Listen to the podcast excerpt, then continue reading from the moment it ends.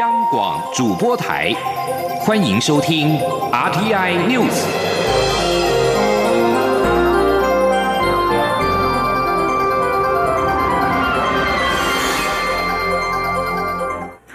各位好，我是张旭华，欢迎收听这节央广主播台提供给您的 RTI News。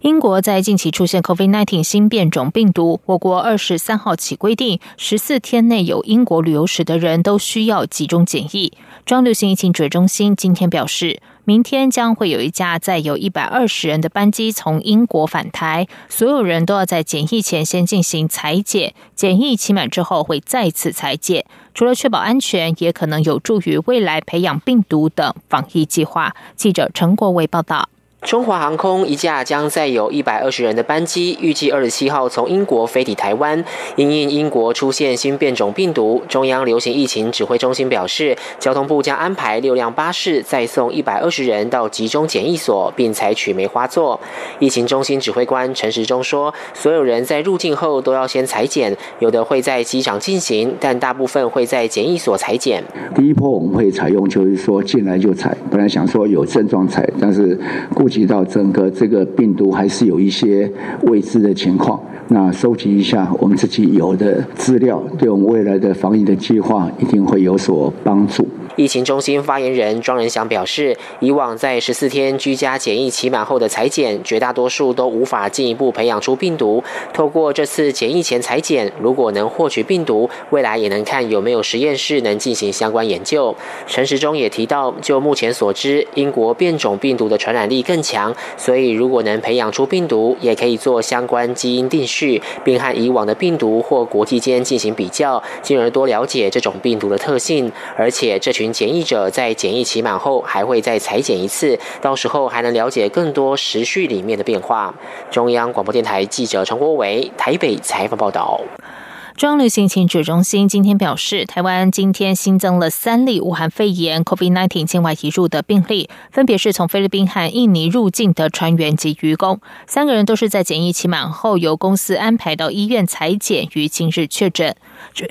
指挥中心指挥官陈时中今天表示，台湾目前累计七百八十三个确诊病例，其中多达两百五十九位是在集中检疫所被确诊。这当中只要有谁被放在任何地方，都会形成破口，台湾就垮了。所以台湾能够防疫成功，集中检疫所功不可没。请听陈国伟报道。中央流行疫情指挥中心指挥官陈时中二十六号上午陪同行政院长苏贞昌视察新北市乌来检疫所。他下午在疫情中心记者会上有感而发，表示全台目前有二十九个集中检疫所，共配置三千两百零三床。如果今天没有集中检疫所，国内在处理各类疫情案件时都会增加非常多的困扰。检疫所这一年来的表现，不论在整体服务、实施裁剪或处理特殊案例，都非常尽心尽力。我们家确诊今天是七百八十几位嘛，哈，七百八十三位。那在我们的集中检疫所被确诊的，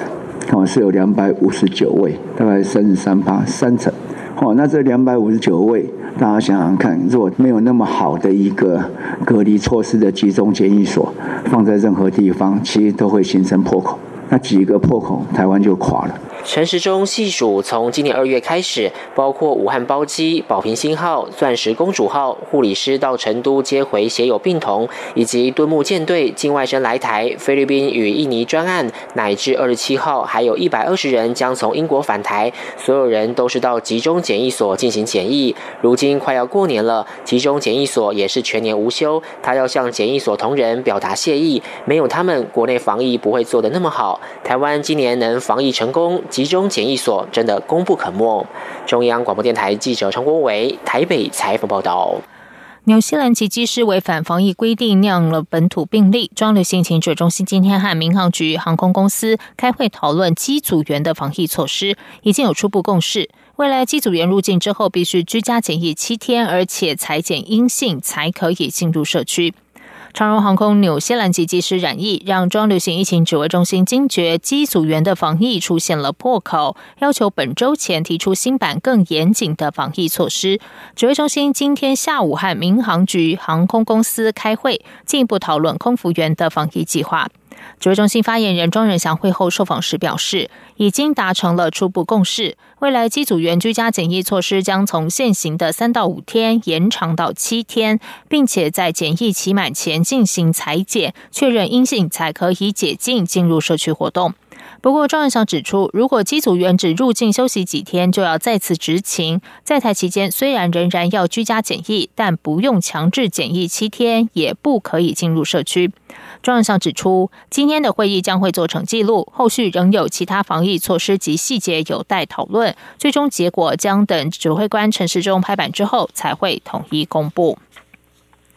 继续来关心的是，含莱克多巴胺美猪明年一月一号开放进口。农委会主委陈吉仲今天下午受访表示，开放之后会加大台湾猪标章的查询力道，因此他要跟消费者报告，只要是我们台湾猪标章，它的猪肉可食部位跟主要原料一定是百分之百的国产猪肉。记者王昭坤报道。农委会主委陈吉仲受访表示，业者申请台湾猪标章的过程非常严谨，且农委会将针对申请者全部清查一遍，相关工作不会有任何松懈。他说：“因为业者要填具他所买的这个猪肉的上游，所以我们的这个部分的查器会在一月一号以后会更加大力道。所以在这里还是要跟所有的消费者报告，只要是我们台湾猪标章，它的猪肉、它的可食部位跟主要的原料。”一定是百分之百国产猪肉。陈吉仲指出，业者在明年一月一号后贴上台湾猪标章，猪肉可食部位、主要原料都必须是国产。若非国产而遭查气，农委会将处罚新台币四万到四百万元。陈吉仲表示，目前工作有几项重点，首先是做好标示工作，只要把清楚标示且标示产地来源国这件事情做好。一月一号莱克多巴胺猪肉开放的时候。我们认为是对消费者多一个选择，最大的一个保障。其次是进口猪肉的管制，每天会公布所有猪肉进口数量及国内屠宰数量。还有就是执行百亿基金到位，确保猪农收入维持一定水准。中央广播电台记者王兆坤台北采访报道。由于部分县市的地方自治条例要求猪肉中的来剂零检出，对此，行政院长苏贞昌今天表示，食安和防疫是一样的，要全国一致，千万不要各自为政，乱了套。苏贞昌表示，虽然有进口商承公开承诺不会进口含有莱克多巴胺的猪肉，进口的猪肉品也会在包装上清楚标示不含莱克多巴胺，但政府还是会逐批检验、明白标示、严格把关，让国人一目了然，请民众放心。蔡英文总统今天出席二零二零年度法学会议暨第五十届会员大会。总统致辞时表示，面对全球供应链加速重组，台湾的经济必须更积极超前部署，过程中少不了法律人参与。而在接轨国际规范的同时，也需要对台湾本土经验有充分了解，才能够进行有意义比较，形成具有现实感的改革方案。总统期许台湾法学会成员持续发挥专业，协助台湾各领域的法治与人权保障工作，持续深化并累积台湾的独特经验。记者王兆坤报道。蔡英文总统在法学会议致辞表示，台湾法学会在九零年代正式更名，成为内政部立案中第一个以台湾为名的全国性团体，充分彰显学会成员对台湾主体的认同。因为有该学会建立的传统。一代又一代法律人大多具有深刻公共关怀，很多人意识到法律人对于推动国家社会的进步有无可回避的责任，也努力实践已故教授林山田战斗的法律人信念，令人欣慰。总统指出，他担任总统后，经过一段时间讨论，今年终于成立符合联合国巴黎原则的国家人权委员会，让台湾的人权制度更进一步接轨国际人权体系。法律人对此就有相当多具体贡献。总统表示，在全球供应链加速重组的此刻，台湾经济必须更超前部署。不论是智慧财产权保障、争取跨国人才、跨国贸易谈判过程中，绝对少不了法律人参与。总统说：“接轨国际规范的同时，也需要对台湾本土经验充分的了解，才能进行有意义的比较，形成具有现实感的。”总统强调，扎根本土，接轨国际。当我们对自己越了解，也就越能在国际舞台上形成代表台湾的论点，创造属于台湾的贡献。中央广播电台记者王兆坤台北采访报道。在外电消息方面，英国距离脱欧过渡期结束，正式脱离欧洲单一市场只剩下五天的时间。法新社报道，英国和欧洲联盟今天终于公布英国后脱欧贸易协议的全文。该协议全文长达一千两百多页，详载了英国和欧盟未来在贸易、执法、争端解决等方面的安排。英国是在今年一月三十一号离开欧盟，进入十一个月的过渡期。在十二月三十一号之后，英国将离开欧洲单一市场和关税同盟。在过去几个月，英欧有关贸易协议的谈判多次陷入僵局，双方终于在二十四号达成一项协议。英国首相强生在英国政府发表的协议全文前言中说，该协议已经经过仔细判断，让所有人受益，同时维护了英国和全欧洲数百万人的自由贸易。他并且补充说，尽管我们在谈判过程中做出了应有妥协，但对于恢复国家主权的目标从未动摇过。为了批准该协议，英国国会已经通知议员，将在十二月三十号复会。在英国主要反对党工党表示，该党国会议员会给予支持后，几乎可以保证该协议会获得通过。在布鲁塞尔，欧洲联盟执行委员会已经提议，先让该协议以临时适用的形式生效到明年的二月底。COVID-19 武汉肺炎疫情在全球蔓延。日本共同社报道，日本政府今天宣布，从二十八号起到明年的一月底，暂停来自所有国家及地区的新入境申请。此外，日本首相菅义伟二十五号呼吁国民过一个安静的新年假期，不要从事寻常的社交聚会，以避免疫情扩散。同时，日本厚生劳动大臣田村宪久二十五号晚间表示。五名从英国抵达的旅客确认感染新变种病毒株，这是日本境内首度查出新的变种病毒。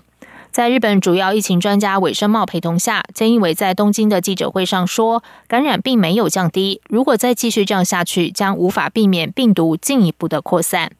受到变种新型冠状病毒传染扩大的影响，日本政府已经拒绝来自英国、南非的外籍入境人士入境，而今天再次宣布，到明年的一月底暂停来自所有国家及地区的新入境申请。日本并不庆祝耶诞节，但是新年期间是国定假日，许多人经常会旅行返回故乡，并且和亲友共处。日本 TBS 电视台报道，除了机场检疫发现五个人感染英国的变种病毒株，日本今天又通报新病例，是有英国旅游史的机长和家属。变种病毒被怀疑可能进入了日本社区。路透社今天报道，印度政府拘留了至少七十五名克什米尔地方政府领袖和社运人士。印度警方表示，这是为了防止克什米尔议会选举后的动荡。在此之前，一个捍卫自治权的克什米尔政党联盟赢得议会多数的席次。克什米尔议会选举在本周稍早落幕，这是从总理莫迪去年撤销印度控制的克什米尔地区的自治权之后的首次测试。然而，新德里当局在选后为了预防抗议和暴力事件发生，对反对派进行了镇压，并且逮捕了数百名的民众。印度和巴基斯坦一九四七年脱离英国独立，克什米尔也从此一分为二。分别隶属印度和巴基斯坦。一名高级警官说，最新遭到拘留的人包括数名分离主义领袖和遭禁的团体克什米尔伊斯兰联盟的多名成员。该名警官表示，这属于预防性的拘留。地方政党同时为该联盟重要成员的国民议会党发言人纳比指出，当局的大规模拘捕行动损害了人民以选票做出的评断。法国寄出了更严格的防疫规定后，大约有一千四百辆卡车连日塞在英国边境等待通关。英国军方加派了八百名的官兵协助司机筛检。二十五号已经有一千多辆卡车通过海底隧道抵达法国的加莱港。英国《每日邮报》网站报道，卡车司机们在英国东南部肯特郡城镇福克斯通一处货运站苦等。一名波兰驾驶无聊到以啤酒的空罐叠出了椰蛋树。肯特郡的居民则从高速公路的路桥下往下递送食物，让司机们温饱。法国交通部长也推文，已经向受困司机送出了上千份的平安夜餐点。以上，央广主播台，谢谢收听，这里是中央广播电台台湾之音。这里是中央广播电台台湾之音。